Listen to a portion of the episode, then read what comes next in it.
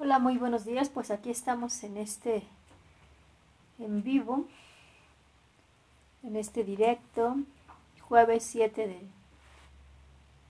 de enero. Este pues esta reflexión del día quiero dedicarlo especialmente a un gran sacerdote que, que precisamente el día de hoy ha partido a la casa paterna. Estuvo en un cuadro de COVID y mm, quiero dedicarlo a él porque verdaderamente la lectura de hoy del Evangelio de Lucas pues se cumple en un sacerdote del clero diocesano de aquí de la Arquidiócesis de México. En sus inicios entiendo que estuvo un tiempo, creo, con nuestros hermanos misioneros del Espíritu Santo. Finalmente no, pues su vocación creo que no era por ahí, era, se hizo sacerdote diocesano. Sin embargo, nunca dejó de amar las obras de la cruz. Amaba a nuestra madre y nuestra espiritualidad, muy cercano a nosotras. Em, y el último tiempo intentó estar dentro de lo que es la fraternidad de Cristo sacerdote, que es para los sacerdotes que quieren vivir la espiritualidad, ¿verdad? Em, contagiado con COVID, murió como muchos del pueblo, ¿no? No es que me alegre su muerte como tal, duele el corazón.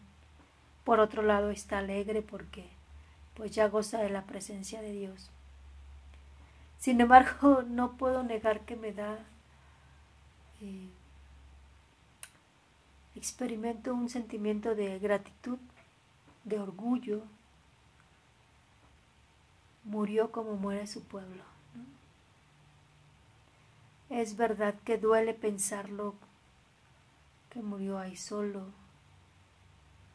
que murió en una cama de hospital en el siglo XXI,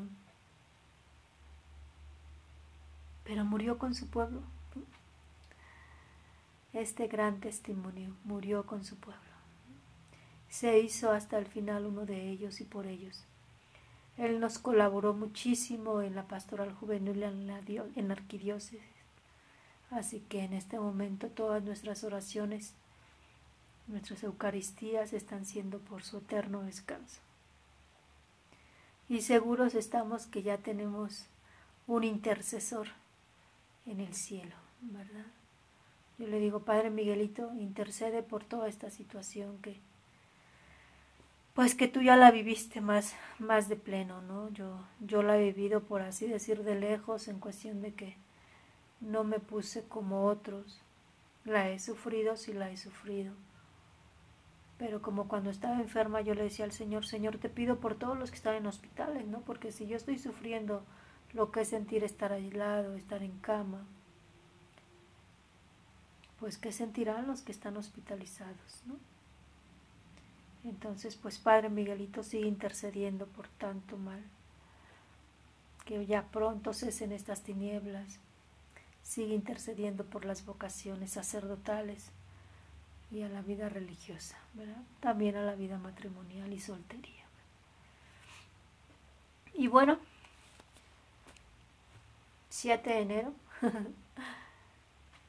¿Se acuerdan que ayer yo les decía que mucho, he traído en ese tiempo la pregunta de ¿y ha valido la pena?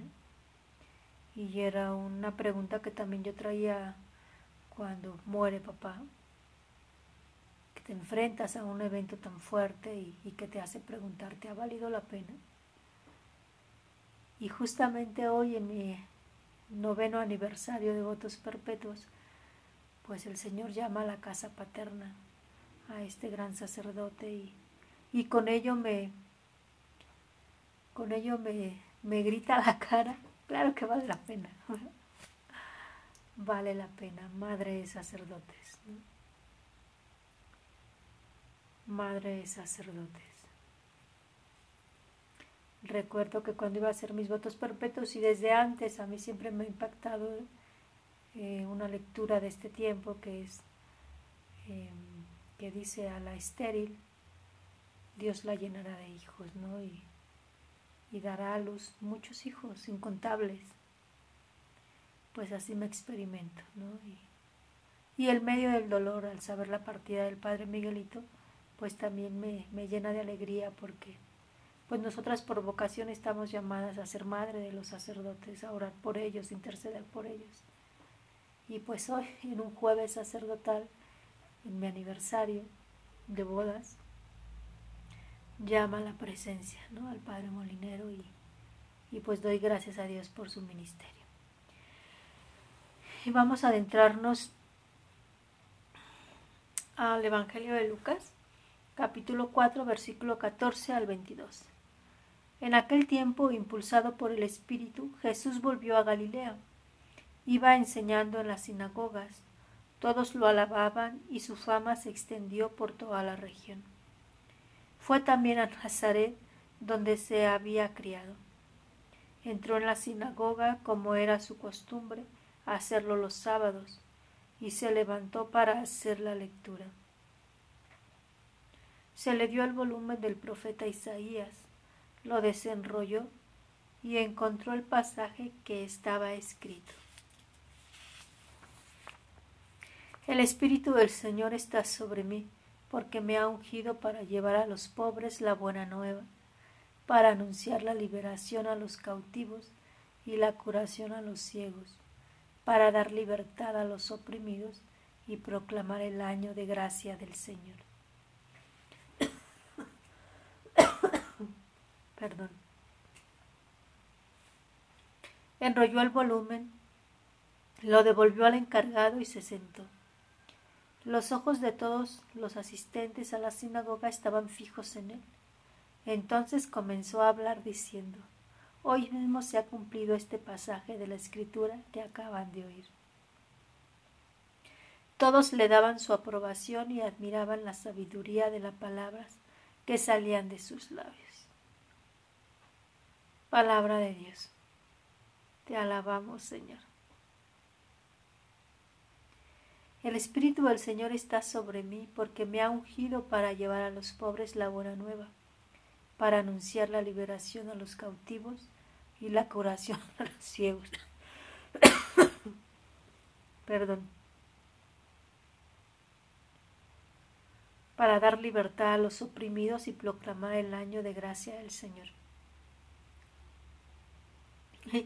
imposible no darle un giro, un, una línea vocacional a esta reflexión del día.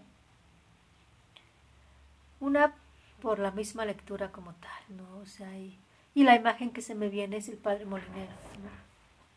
Perdón un momentito, por favor.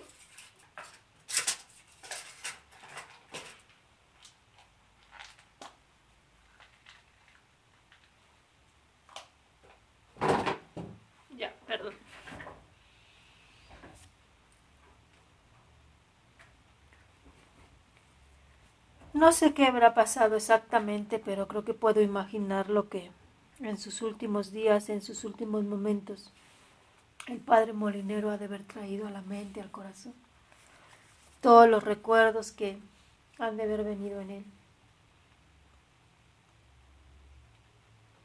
Porque de una u otra manera es a lo que yo viví durante el COVID, ¿no? O sea, te enfrentas a un momento límite donde de verdad sientes que pero quizá no amanezcas, ¿no? Quizá no llegues a la tarde. Y siento que el Padre Molinero diría esto, el Espíritu del Señor está sobre mí, ¿no? Ha de haber recordado sin duda alguna el momento de su ordenación, el momento en el que el Señor le fue dejando ver su misión, ¿no? Él fue un sacerdote muy carismático, muy cercano a la gente ayudó muchísimo a la vida religiosa. Estaba en la vicaría de religiosos aquí en la arquidiócesis. Así que él supo, él se supo ungido, él se supo enviado a los pobres. No solo material, sino a los pobres espiritualmente. Y sabía hacer llegar ese espíritu de alegría, ese espíritu de amor a Dios un hombre muy muy, muy alegre, muy sencillo y a la vez muy profundo. Muy enamorado de las obras de la cruz. Hijo de Conchita más no poder. Nos quería mucho. Y de verdad que de verdad siento que, que en él se cumplió esta palabra. Descansa en paz, Padre Molinero, y, y sigue intercediendo por nosotras. Porque digo también que es un punto vocacional? Porque, bueno, en lo personal esta es la lectura que a mí me marcó, con la que yo escuché que el Señor me decía, ve, te envío a mis pobres, ¿no? Es desde el reclinatorio, desde las rodillas, en silencio ante mi presencia eucarística, donde podrás sanar a enfermos, donde podrás levantar a los oprimidos, donde podrás sacar del calabozo.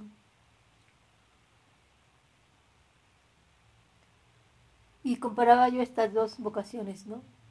Al Padre Molinero se lo pediste siendo tu sacerdote y yendo prácticamente, ¿no? materialmente con cada pobre. A mí me lo pediste aquí, en el silencio de un claustro, de rodillas ante el sagrario. A la vuelta de nueve años de votos perpetuos vuelvo a decirte que sí. Vuelvo a decir gracias porque me has amado, gracias porque me compartiste de tu propia vocación. Yo siempre que leía este, este Evangelio siempre era es lo que me estás dando a mí, ¿no? Que me estás pidiendo a mí. Y ya cuando tenía como ocho años de votos, caía la cuenta de algo. Es que esta es la vocación de Jesús. Esta fue la vocación que recibió Jesús y entonces me la compartió a mí. No, pues cuando yo caía la cuenta de eso, me fui de espalda, ¿no? Y, como les he venido diciendo, ¿no? después de esta experiencia de COVID, de esta experiencia límite, valoras, miras las cosas de otra forma. Hoy que he sabido de la muerte del padre Molinero, pues más, ¿no? sé decir, Señor, a él lo llamaste a tu presencia, a mí me dejaste. Yo no estuve en la gravedad que él estuvo. Sin embargo, en, los niveles que yo haya estado enferma, pues me permitió tocar varias cosas, ¿no? Y entre ellas darle gracias por la vocación, ¿no? Gracias por la vida, ¿no? O sea, porque es, a unos te los llevas, a otros los dejas y a quienes nos dejas pues tenemos la responsabilidad de responder, de no estar calentando la banca, nada más.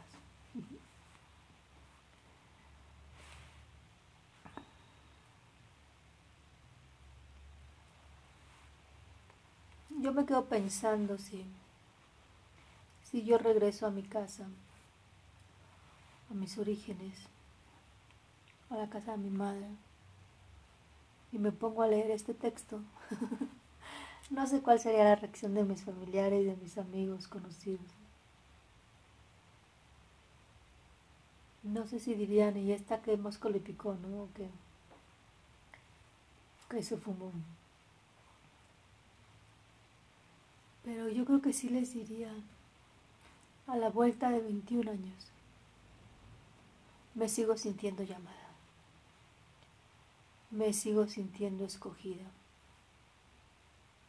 Y indudablemente esta vocación no es para mí como tal, es para los demás, para hacer llegar la luz y la libertad a los que aún no, a los que aún andamos en tierras de muerte, de tinieblas. Esa es mi hermosa vocación y de la que me gustaría que muchos se enamoraran. Como ya lo dije, me encantaría que se enamoraran de mi esposo y compartieran la alegría de serle. Los invito a que se adentren en esta lectura y descubran cuál es su vocación, a qué los está llamando Dios. Me despido porque ahora sí tengo el tiempo medido, me voy ahorita a las 11 a adoración eucarística. Me llevo todas sus intenciones ahí, ante Jesús Eucaristía. Me encomiendo a sus oraciones, este día la pasaré en silencio, de retiro dando gracias por, por el don de la vida, por el don de estos nueve años de devotos perpetuos, dando gracias por estos 21 años que los cumplo el 16 de haber entregado mi vida a Dios, que fue el primer día que ya ingresé al convento. Y el día 12, 18 años de mis primeros votos. A Dios le gusta la gratitud y le pido que me enseñe a tener un corazón agradecido, que sepa amar.